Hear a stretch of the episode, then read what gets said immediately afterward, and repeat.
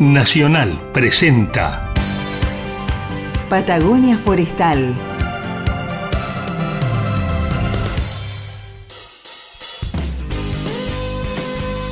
Patagonia Forestal, un espacio de encuentro y diálogo para compartir saberes y miradas. Un territorio de ideas, proyectos con visión de futuro. Patagonia Forestal. Un lugar para sentir la investigación, innovación y el desarrollo. Patagonia Forestal, un programa del CIEFAP. Cuando cae la noche de la pampa sobre las crines de los pajonales y tejen las vihuelas la vidala, el silencio es tu barba, José Hernández. Cuando crece a lo lejos la tormenta y se estremece el trébol con el aire, galopa el trueno su malón redondo y la luz es tu verbo, José Hernández. No hay rumbo del silencio que no cubra tu Martín Fierro entre nuestro gauchaje, donde se desenfunda una guitarra, la fecundan tus versos, José Hernández. No hay ranchito en que no arda tu poesía cuando se yapa el vino con la sangre y hay que aventar la pena respirando tu corazón de pueblo, José Hernández. Y en la boca de cada peón de campo, con gusto a corazón insobornable, el grito vivirá con tus palabras porque eres Martín Fierro, José Hernández porque siempre templaste el instrumento para expresar el alma del gauchaje y ponerle palabras al silencio de tu pueblo. En él vives, José Hernández. Y cuando la violencia o la injusticia metan sus sanguijuelas insaciables, alzará con tu voz el horizonte un malón de guitarras populares y será cada criollo un Martín Fierro y nuestra rebeldía José Hernández.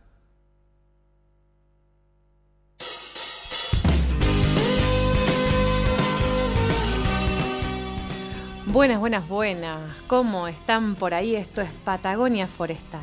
Y aquí estamos con Federico Lagos. ¿Cómo estás, Carla? Muy bien. Aquí Me alegro. nos ha abandonado por una este programa Por dos jueves. dos jueves, Por dos dos jueves. Vamos a, tratar de reemplazarlo de la mejor manera. Sí. Igual te aseguro que en algún lugar debe estar escuchando el programa. Te aseguro que sí. Sí, Me sí, dijo, voy a intentar desde arriba del micro establecer comunicación, pero no te aseguro, no quiere largar, ¿viste? No quiere No. largar el micrófono, le encanta. Y así arrancamos este programa. Eh, ¿Les gustó este audio de Jorge Cafrune a José Hernández? Bien. ¿Y por qué lo traemos? Lo traemos por el Día de la Tradición, que justamente se celebra aquí en Argentina el 10 de noviembre. Muchos deben estar escuchando ahí en sus casas con su mate y, ¿por qué no, una torta frita? ¿no? Y celebrando también este día.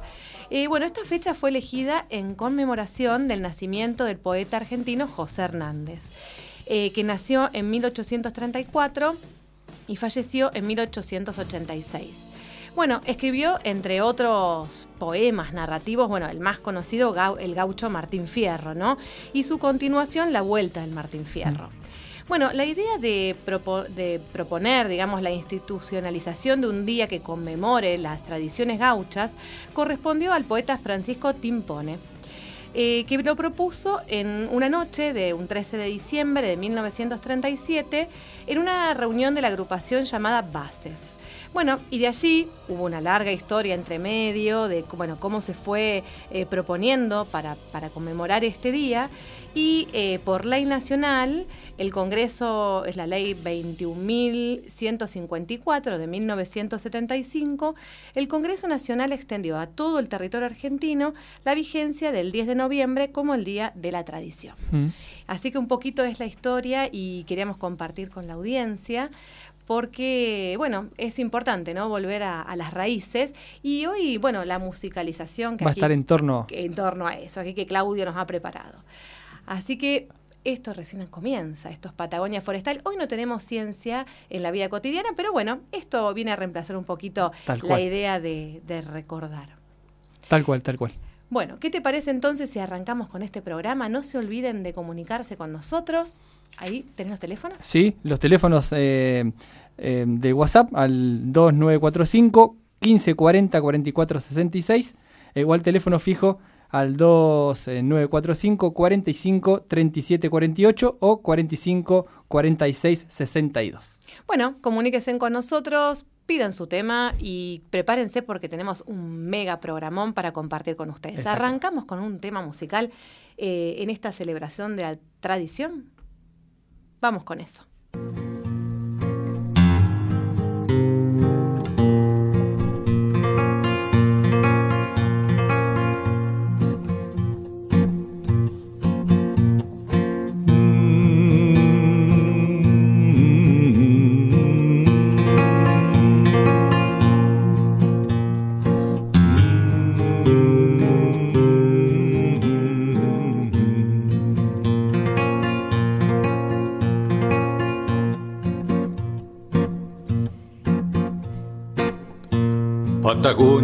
Patagonia, tierra de ángeles sufridos. Ayer te hirieron las balas, hoy te hieren los olvidos, Patagonia.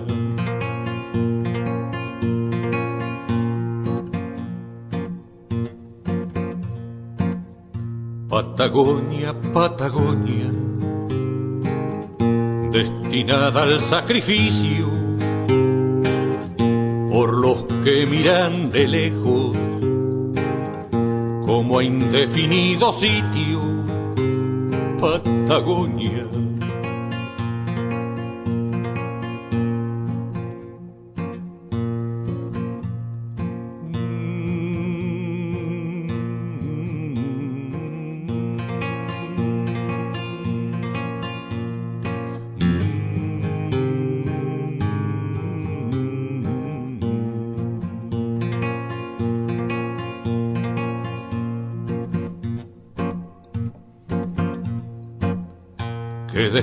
No puede darte quien no asume tu destino,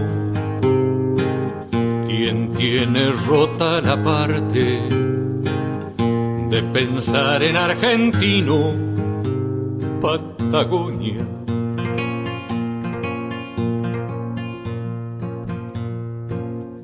Patagonia, Patagonia,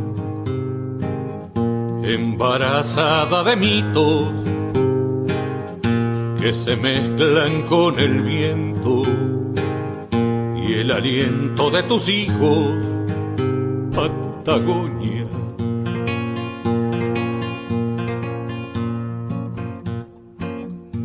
Patagonia, tierra santa, porque Dios así lo quiso, después que el séptimo día bajo a beber en tus ríos. Patagonia. Patagonia, Patagonia, tierra de ángeles sufridos.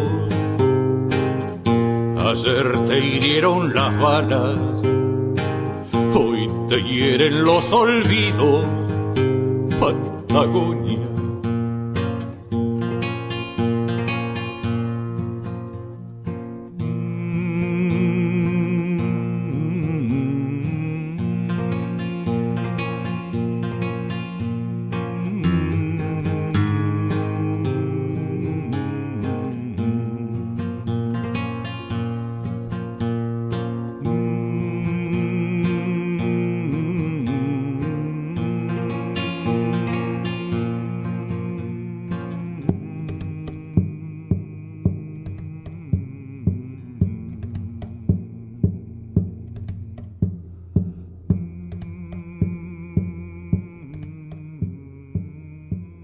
Patagonia Forestal.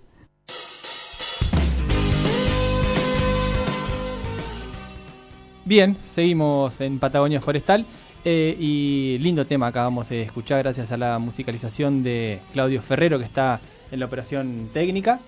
Eh, y, para seguir, para continuar con nuestro, nuestro programa, Carla, quería compartirte, para que escuchemos eh, y compartir también con, con la audiencia, un audio que hicimos eh, durante esta semana con la licenciada en Ciencias Biológicas, con Carolina eh, Arguiano, que regresó la semana pasada de Francia. Ella estuvo en la Universidad de, Toulouse, ella es eh, becaria doctoral, estuvo durante un mes y medio eh, en Europa y bueno, pudimos charlar con ella, conversando y nos explicó cuál es el motivo de, su viaje.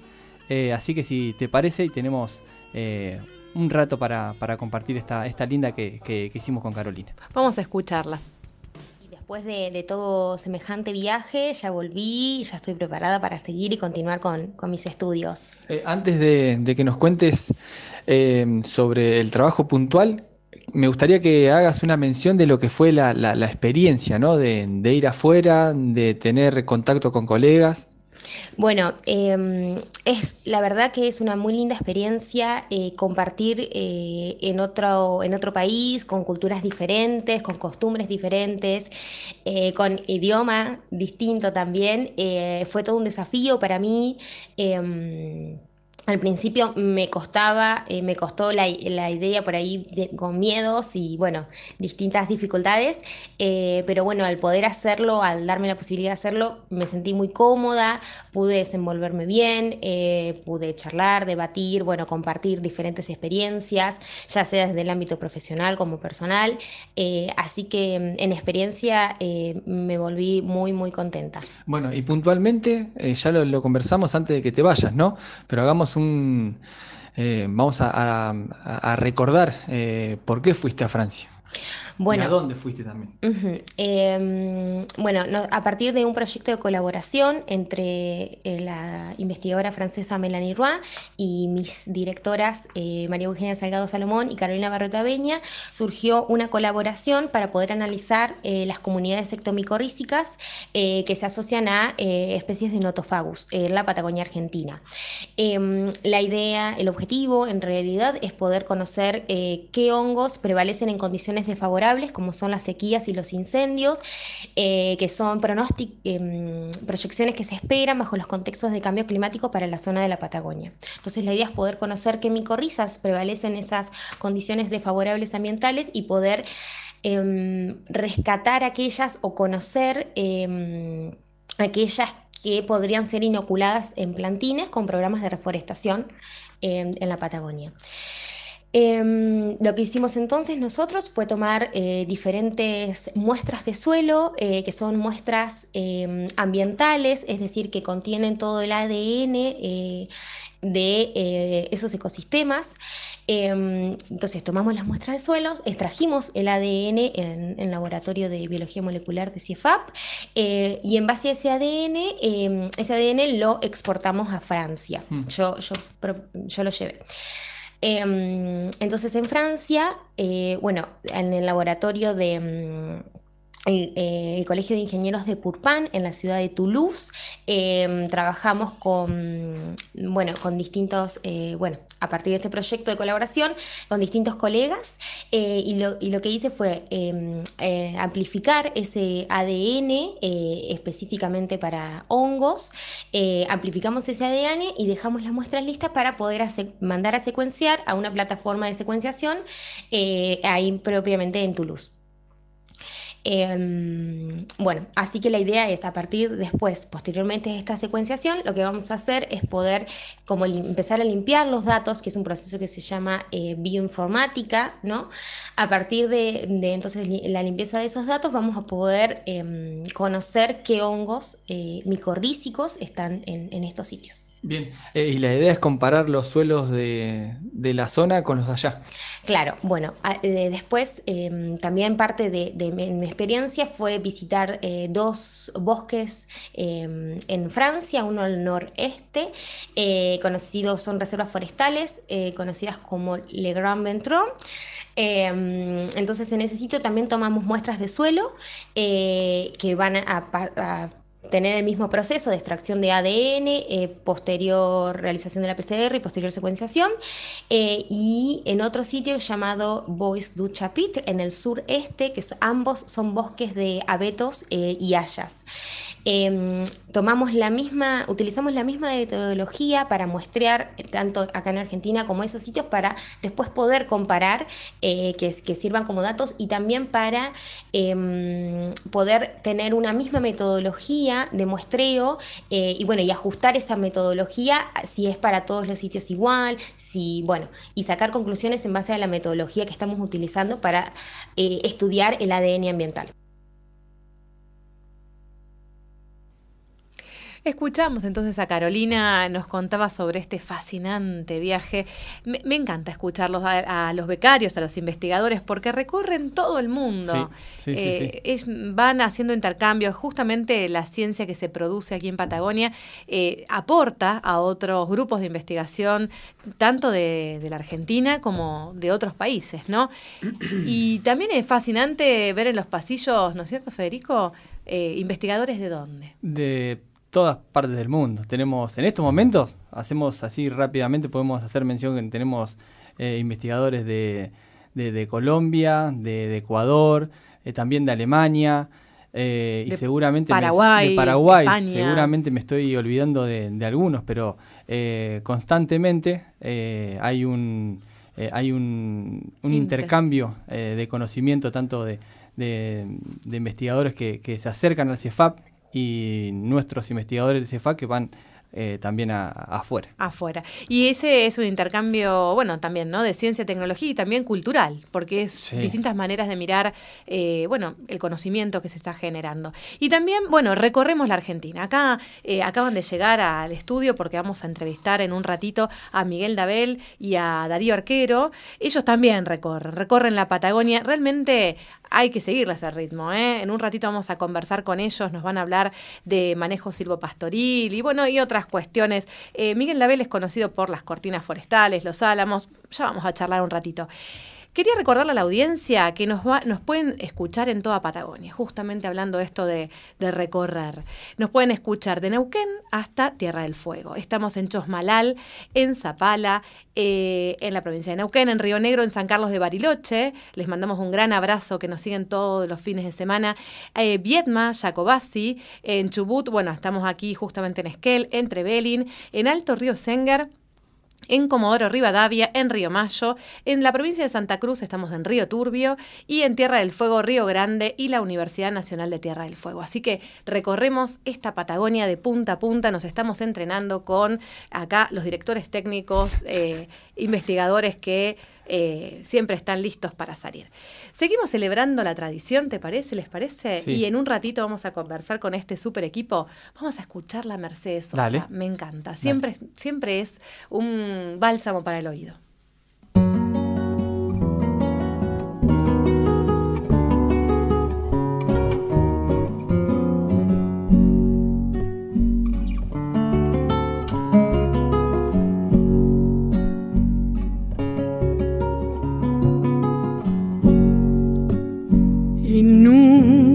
Te de olvidar. En la arena me escribías, el viento lo fue borrando y estoy más solo mirando el mar.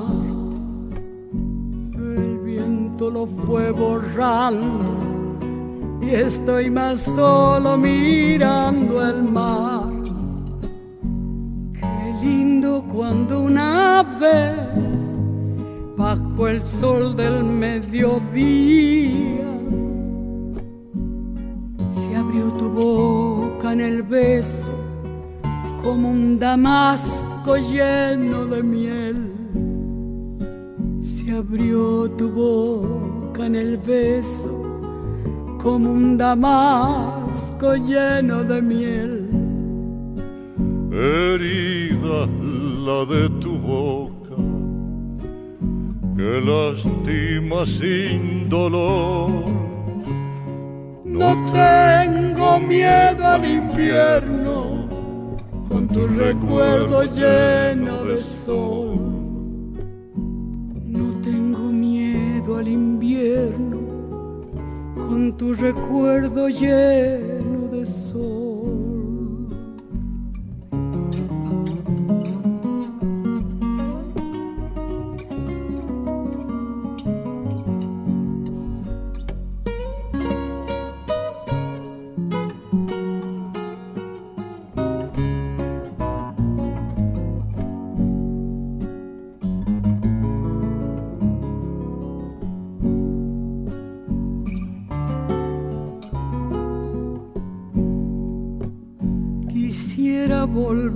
volverte sonreír junto a la espuma,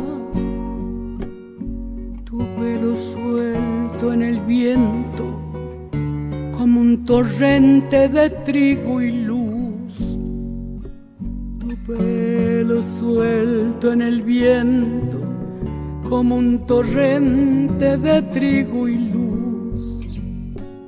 Yo sé que no vuelve más el verano en que me amabas, que es ancho y negro el olvido y entra el otoño en el corazón, que es ancho y negro el olvido y entra el otoño en el corazón. Herida la de tu boca, que lástima sin dolor.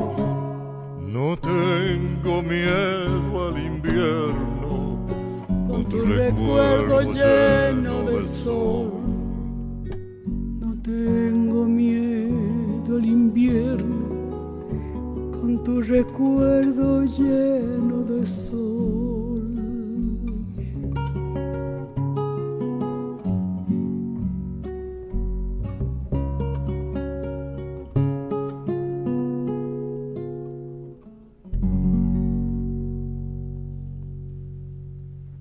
Patagonia Forestal.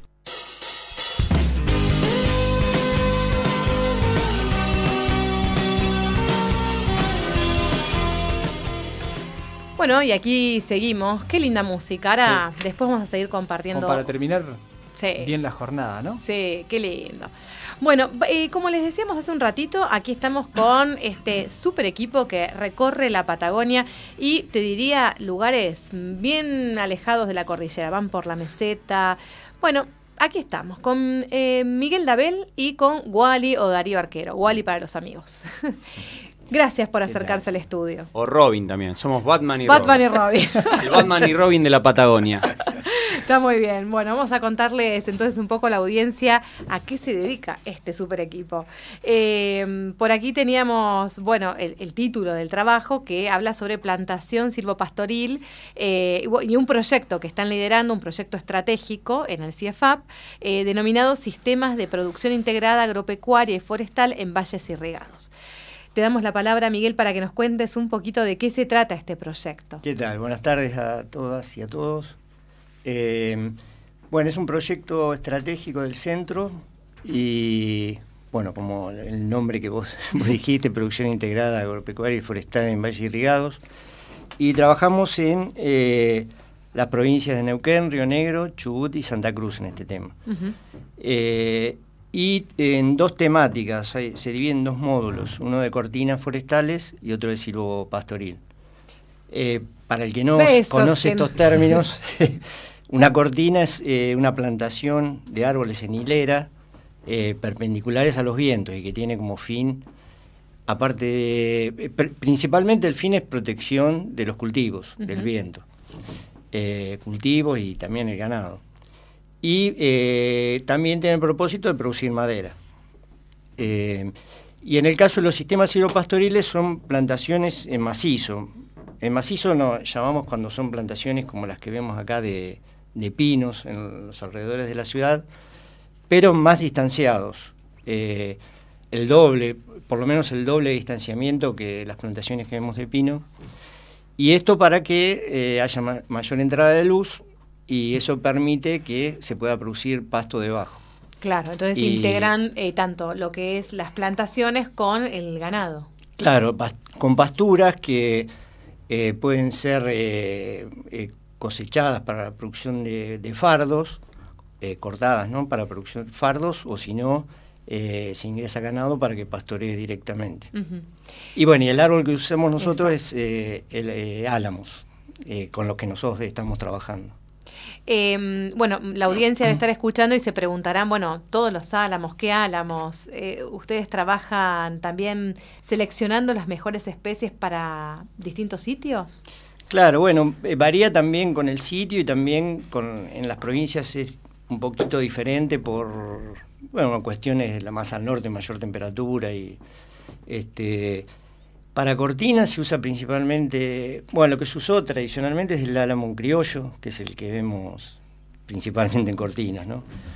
Eh, en el caso de silvo pastoriles, hay otros álamos también que se utilizan, eh, álamos eh, mejorados genéticamente a partir del álamo criollo.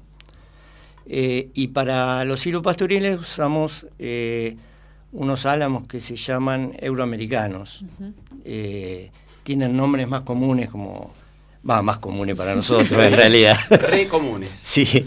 Eh, Conti 12, I 214, Guardi. Ah, tienen nombres de producción. Típico, típico nombre de niños, por ejemplo. Este, esos son los que se usan en el, en el sistema silvopastoriles. Otra cosa del sistema silvopastoril es que eh, se manejan con podas, porque bueno, se deben podar para que haya mayor entrada de luz, y el objetivo ahí es producción de madera de calidad. Eh, le llamamos madera de calidad a la madera sin nudos, que después se puede utilizar para cerrado o de bobinado. Eh, Miguel, y me estaba preguntando mientras te escuchaba, ¿cuál es la respuesta o la demanda? ¿no? Eh, hablabas hace un ratito, tradicionalmente se plantaban esto, el sauce criollo. Bueno, ¿cómo es hoy la demanda? Y es como eh, son como oleadas. este, hay momentos en los que se ha forestado más y, momentos como actualmente donde la forestación eh, va más lenta en superficies. Eh, el tema silopastoril es algo que está no hace muchos años entrando en, Patagonia Norte, en Río Negro y Neuquén principalmente. allí es donde trabajamos en sistemas silopastoriles. Y y bueno, em, no es mucho la superficie forestada aún, eh, pero de a poco, bueno, hay productores que empiezan a, a, inclinarse por estos sistemas, ya poquito. Y bueno, nosotros estamos trabajando también, en, eh, bueno, en estos temas y, después transfiriendo a los productores, bueno, para también para incentivarlos a, estas forestaciones. Claro. Eh, ¿Puedo preguntarle a, a, Wally? Eh, porque cuando vamos por la ruta siempre vemos las cortinas y, las vemos, vemos los árboles eh, ubicados casi perfectamente. Me gustaría conocer y que la audiencia también conozca si hay una medida estándar en la que se eh, colocan los árboles. Y la segunda pregunta que me gustaría que respondan es que estas cortinas también, si estas cortinas también permiten que se aumente el, rendimiento de los cultivos. Bueno, eh, de distanciamientos. Eh, si va variando o. Sí, en realidad los distanciamientos dependen eh, un poco de, qué un poco del viento, de las velocidades del viento del lugar donde se instalan las cortinas, y otro poco del cultivo que vas a poner adentro y de los requerimientos que tiene este cultivo, digamos, que tanto se aguanta el viento o no. Entonces, dependiendo de eso, puedes poner cortinas más abiertas, o sea, con distanciamientos más, eh, lejanos un árbol del otro o más cerradas e incluso se pueden hacer eh, cortinas dobles, ¿no? Pero mm, bueno, eh, cada, digamos, cada diseño tiene sus ventajas y desventajas con respecto a, qué tanta superficie te, protegen, qué tanto te reducen la velocidad del viento respecto del viento que hay en, del, lado, del otro lado de la cortina, vamos a decir, ¿no? Qué tanto reduce la velocidad del viento y bueno, otras cuestiones. Y después respecto a los cultivos, Em, hay de todo un poco, hay algunos cultivos que no, pero otros que sí, por ejemplo, con respecto a la, a lo que es pasturas, la alfalfa, que es una de las pasturas eh, más valoradas por, bueno, por su contenido de proteína que tiene, ¿no? Está muy bueno para, el ganado. Eh, es, justamente una pastura que se ve influenciada por, digamos, en, la productividad que, puede llegar a tener, por, por si hay cortinas cortamientos o no. Hay estudios en, bueno, hechos en Santa Cruz que, las producciones aumentan un 60% más o menos, o sea, un, sí, una, casi una media vez más de lo, de lo, de lo que se produce eh, por tener cortinas, eh, o sea, comparando lugares que tienen cortinas protectoras con los que no. Así que sí, sí. Bien, bien. Y bueno, aparte de eso, obviamente, nada, hay viento y te querés hacer un churrasco. ¿De qué lado te va a poner? De, la, cortina. O te vas a ir al medio de la pampa que se te huele la peluca. Bueno, las vacas, las cabras y todos los animales que hay en, digamos, en, el, en las chacras lo mismo. O sea, también. No somos muy diferentes los animales. Eh, bueno, la vaca come pasto, eso sí. Los beneficios de las cortinas. ¿Alguna experiencia reciente que estén haciendo con algún productor que, bueno, se anima y, seguramente da testimonio a otros productores para que se sumen? Bueno, eh, hace poco estuvimos en el Valle de Río Negro, en General Conesa. Ahí instalamos un sistema pastoril Ahí lo que estamos evaluando son distintos distanciamientos de plantación eh, para ver eh, cómo va variando la producción de pasto y, madera, ¿no? Por ejemplo, si tenemos eh, los árboles más cerquitos uno de otro, vamos a tener más madera, pero en menor producción de pasto. Cuando se empiezan a crecer los árboles y producen mayor sombra, va a haber menor producción de pasto. Y si tenemos los árboles más separados, vamos a tener menos producción de madera al final y más producción de pasto. Entonces, bueno, estamos evaluando distintos distanciamientos para ver cuál es la alternativa más rentable y según los objetivos también del productor. Y, bueno, para después transferir a los productores estos resultados. Esto lo están haciendo en un campo productivo de... Sí, de General Conesa. Bien, y ahí en ese caso, ¿cómo había sido la experiencia de Cortinas? Eh... No, este, esto sería silo pastoriles. Ah, perfecto. Cortinas son macizos, Cortinas trabajamos más aquí en, en el Valle del Chubut, por ejemplo, estamos trabajando bastante en cortinas y, algo en Santa Cruz. ¿Y los productores están entusiasmados? Y bueno, en este caso sí, el productor está entusiasmado con... El productor, bueno, trabajó con nosotros en, en la instalación de estos ensayos, de este ensayo de General Conesa, eh, y sí, está entusiasmado y, y bueno, él cuenta un... Él y su papá eh, cuentan que el padre cuando llegó había muchas plantaciones que estaban sin manejo, entonces eh, sacó los álamos. Chau álamos. Sacó, sí, sacó que costó mucho, ¿no? Sacar los álamos no es fácil porque rebrota. No, y, y, bueno, y hay que cortarlos, sacar los tocones con los tractores. Así que bueno, ahora el hijo está poniendo árboles de nuevo, pero bueno, más ordenado. Y, sí, sí. Y bueno. Bueno, una buena historia. No voy a comentar lo que dijo el padre. Claro, al respecto, porque no nos favorece. ¿Qué les parece si hacemos una pequeña pausa, escuchamos buena música y en un ratito volvemos a seguir conversando sobre manejo silvopastoril? Dale.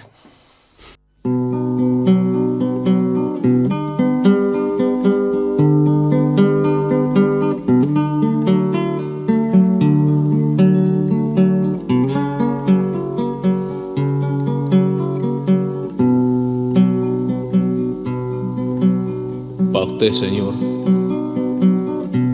Para usted que sabe tanto.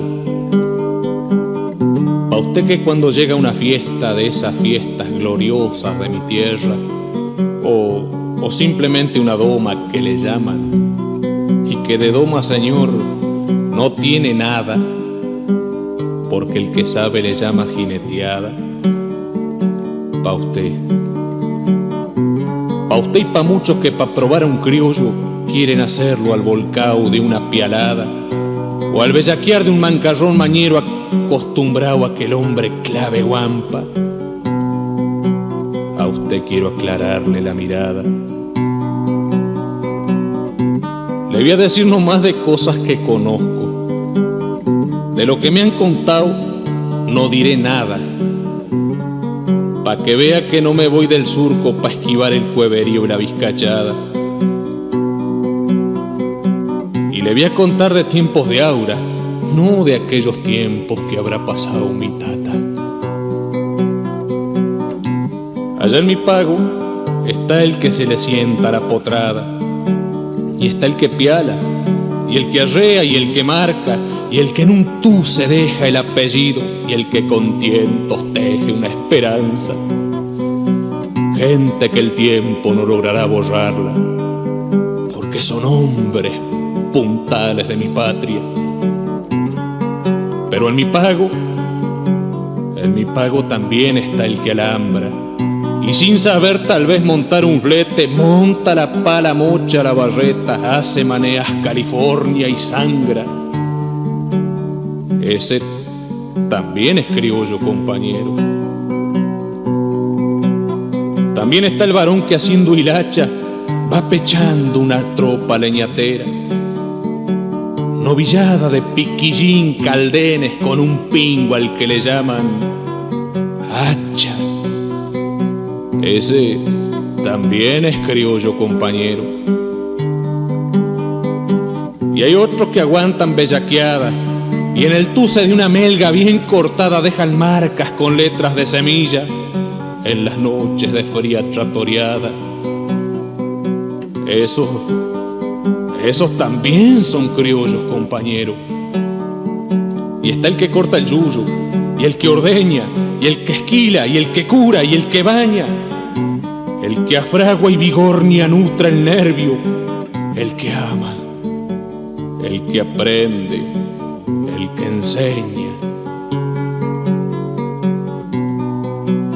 Por oficio, por oficios hay miles para nombrarle, y van todos trenzados con el criollismo. No pretenda buscarle diferencia, unifique, es ley de patriotismo. Es por eso que quiero que comprenda, ciertas cosas a veces duelen fiero. Yo no pialo, pero he clavado la reja y soy criollo lo mismo que el que muenta. Y sepa, Señor, que no digo lo que digo porque soy maestro o que me sobra ciencia. Lo mismo es criollo el que puntea la tierra que el que hace un libro con criolla conciencia. Orgullo limpio de ser argentino, orgullo macho de honor y decencia. Por eso, Señor, para saber le falta saber lo que es prudencia y para aprender, Señor, le sobra si tiene vergüenza.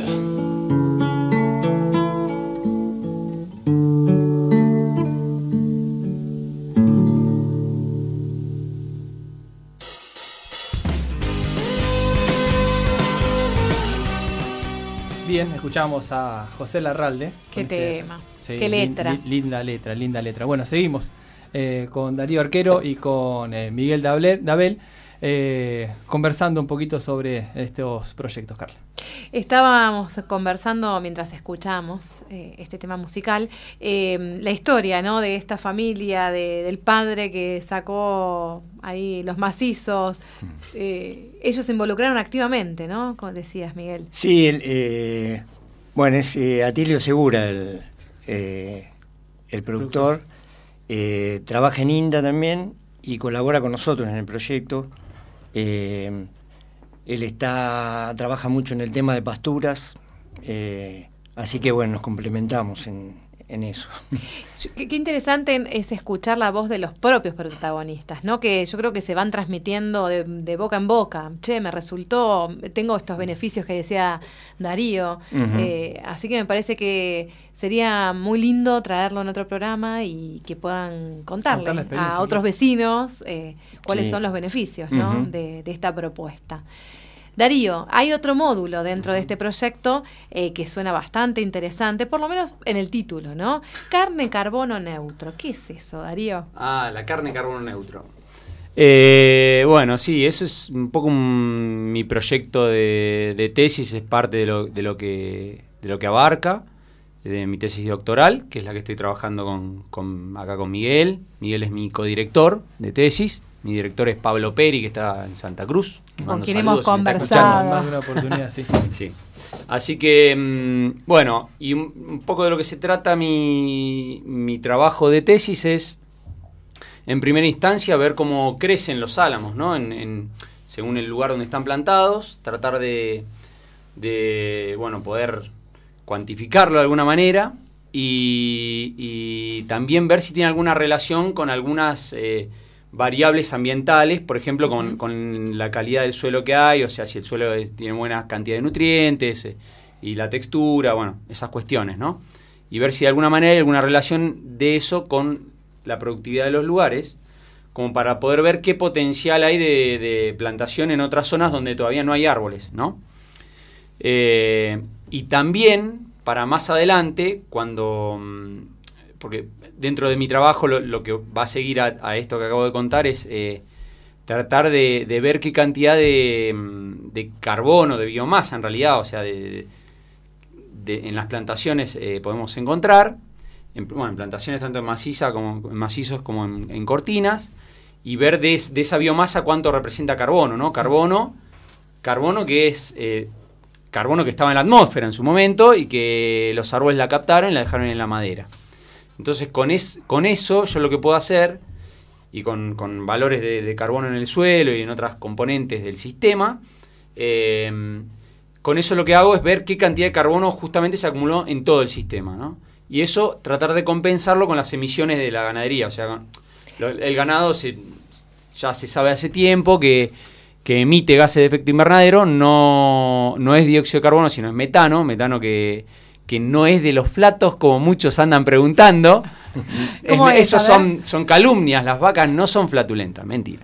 No, algo debe ser de, ahí, pero en realidad el, metano eh, viene de la fermentación en el rumen, ¿no? De, la, que come. Claro, de, las pasturas que al fermentarse por, por bacterias y hongos que hay ahí, este un caldo de cultivo genera metano en esta situación por la, anaerobia o bueno no sé bien cómo es la cuestión, pero ahí eh, eructan metano y, el volumen, aunque parece poco, no lo es y por otro lado el metano tiene una capacidad de, efecto invernadero mucho más grande que, por ejemplo, el dióxido de carbono. Es como más de 20 veces eh, potente eh, en comparación con el dióxido de carbono. por eso preocupa.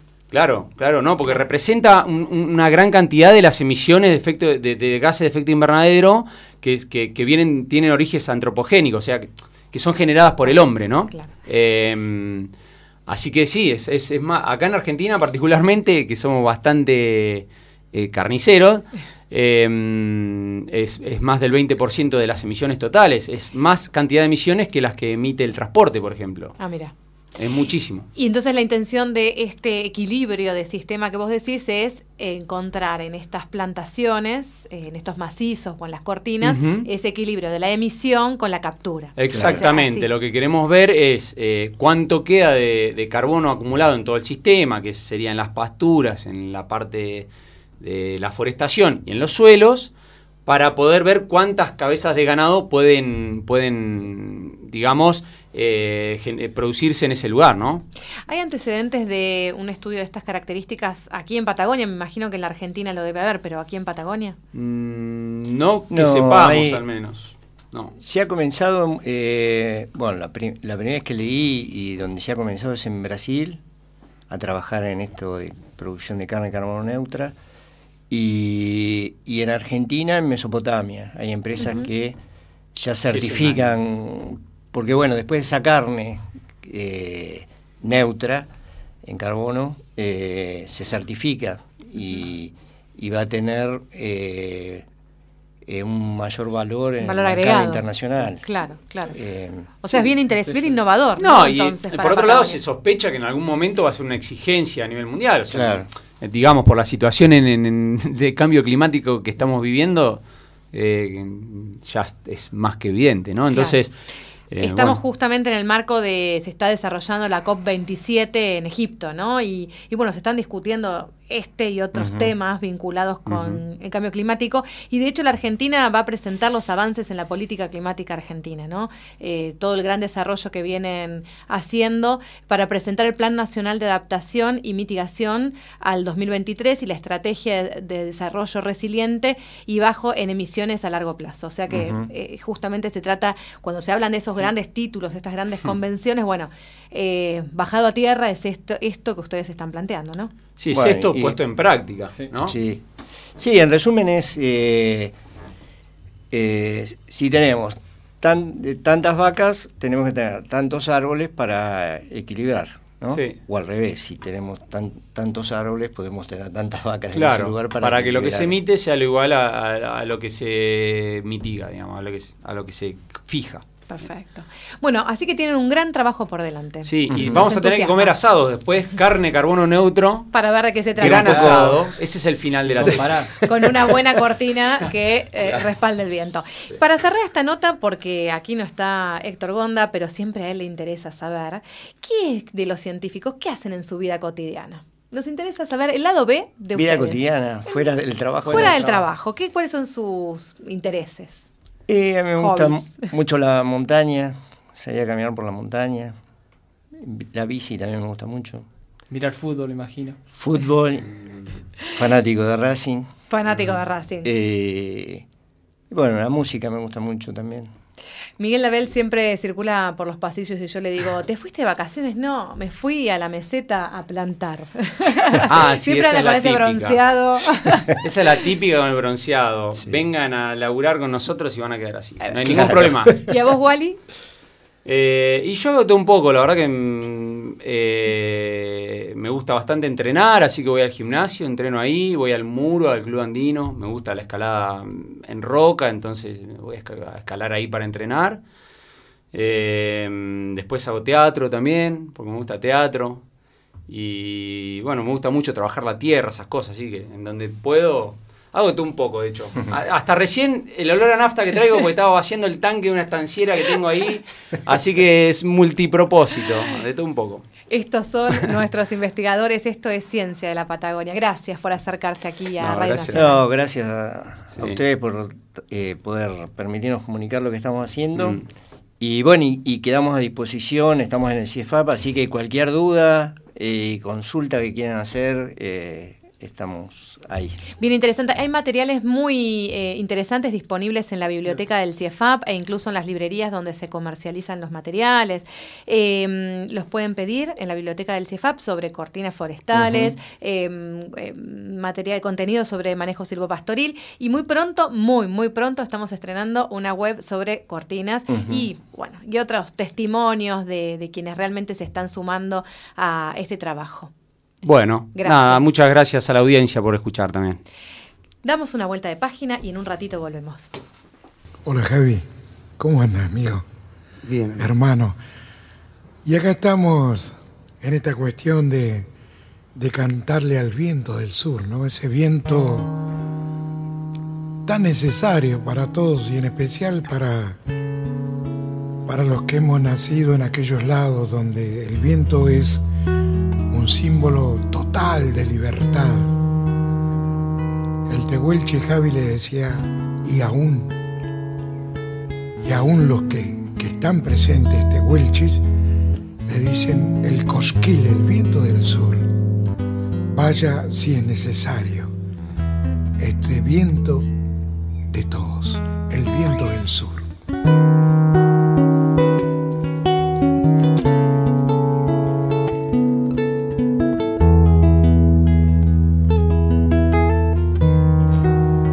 Vientito de la montaña, arrímate a la ventana pa' que se sienta mejor. Acariciándole el pelo, así no extraña su suelo y déjale mi canción. Vientito de la montaña, acércale la sonrisa que le devuelven la luz. Y en lo pálido del día, regalale mis poesías, aunque sea con tu voz viento de la Patagonia, contale de tus historias, de la tierra en que nació, arrancándole las penas, dejándole cosas buenas y el mensaje de mi amor. Ay, viento del sur. El cosquín. El viento del sur, hermano. Vientito de la montaña, acércale mis promesas junto con mi corazón.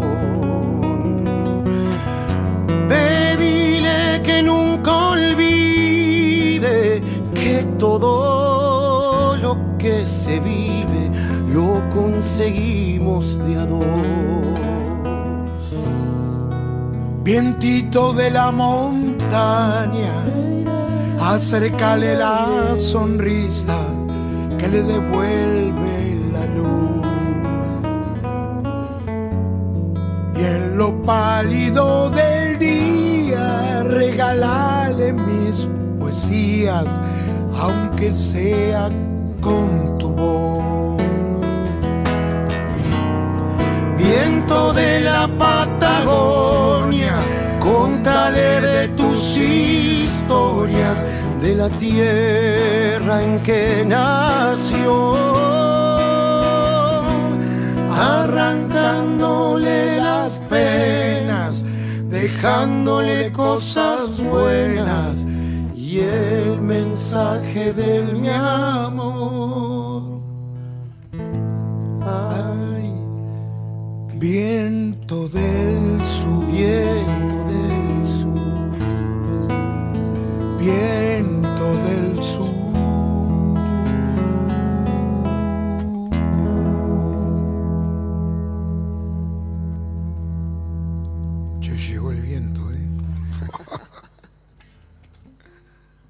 Patagonia Forestal.